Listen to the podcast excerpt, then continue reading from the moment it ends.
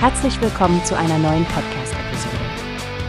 Diese Episode wird gesponsert durch Workbase, die Plattform für mehr Mitarbeiterproduktivität. Mehr Informationen finden Sie unter www.workbase.com. Willkommen bei Newspace, liebe Hörer. Hier ist Frank mit einer brandneuen Folge. Und heute haben wir echt brisante Nachrichten. Zusammen mit meiner Kollegin Stefanie sprechen wir über die neuesten Entwicklungen im Skandal um die Dieselabgaswerte. Hallo Stefanie, hast du die Updates zur deutschen Umwelthilfe und BMW schon gesehen? Hallo Frank.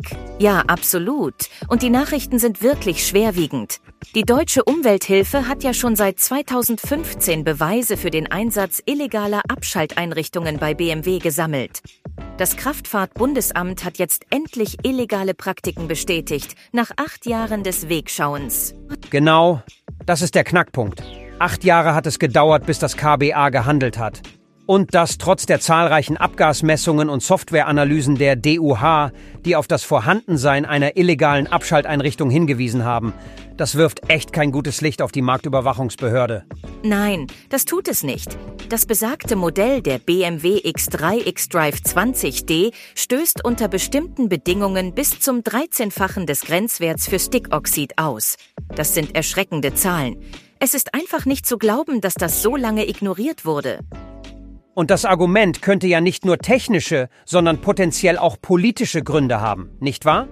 Die deutsche Umwelthilfe deutet darauf hin, dass das lange Untätigbleiben des KBA möglicherweise im besonderen Schutz des bayerischen Autoherstellers durch mehrere CSU-Bundesverkehrsminister begründet sein könnte. Ja, das ist ein schwerer Vorwurf.